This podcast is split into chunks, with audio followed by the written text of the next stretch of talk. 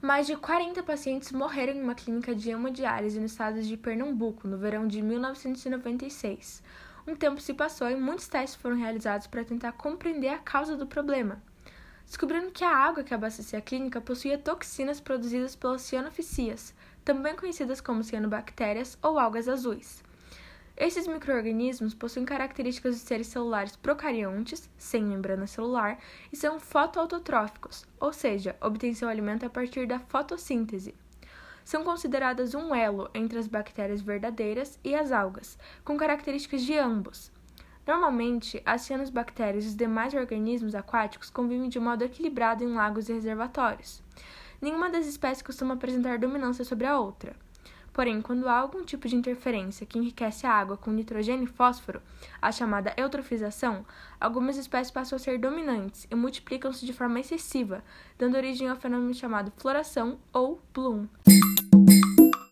Mas afinal, o que seria a eutrofização? A eutrofização é um processo observado em diferentes corpos d'água. Ela é caracterizada pelo aumento de nutrientes, especialmente o fósforo e o nitrogênio. Ela provoca o surgimento excessivo de organismos como as algas e as cianobactérias.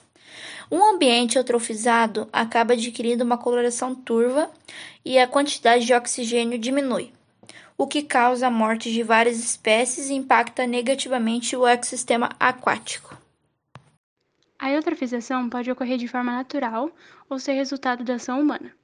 No primeiro caso, o fenômeno pode ser observado, por exemplo, no curso normal do envelhecimento dos corpos d'água, uma vez que, com o passar do tempo, os nutrientes vão se acumulando no ambiente e favorecendo o desenvolvimento de águas.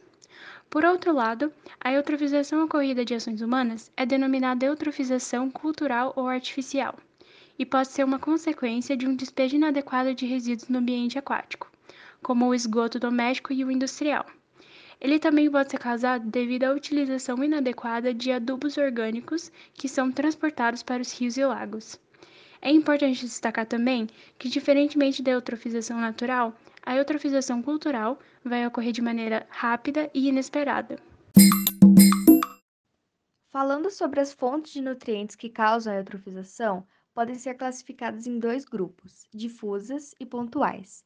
As fontes pontuais são aquelas que o fornecimento de nutrientes ocorre em locais específicos, como por exemplo no desaguamento de esgotos em rios.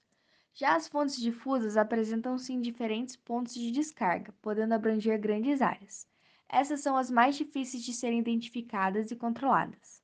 Ainda sobre o caso da clínica de hemodiálise, naquele contexto, a eutrofização não afetou somente o ecossistema no qual a água era coletada para ser utilizada na clínica, mas também prejudicou a atividade humana e resultou em mortes. Isso porque o processo resultou no surgimento de toxinas no ambiente aquático, as quais foram produzidas por algumas espécies de cianobactérias. Outra consequência também foi o prejuízo financeiro causado pelos altos custos para o tratamento da água. Podemos resolver esse problema? Existem muitas formas de se tentar resolver a eutrofização, atacando a causa ou atacando a consequência. Atacar a causa significa que medidas sanitárias deverão ser tomadas para que pequenas quantidades de nutrientes cheguem à água. Atacar a consequência, por outro lado, seria atacar as próprias algas. Elas podem ser eliminadas de diversas formas, mas esse é um processo lento que nem sempre é eficaz. Por fim, destacamos que é de extrema importância prestar atenção e dedicar um cuidado especial aos corpos d'água, para que espécies e ecossistemas aquáticos inteiros não deixem de existir. Música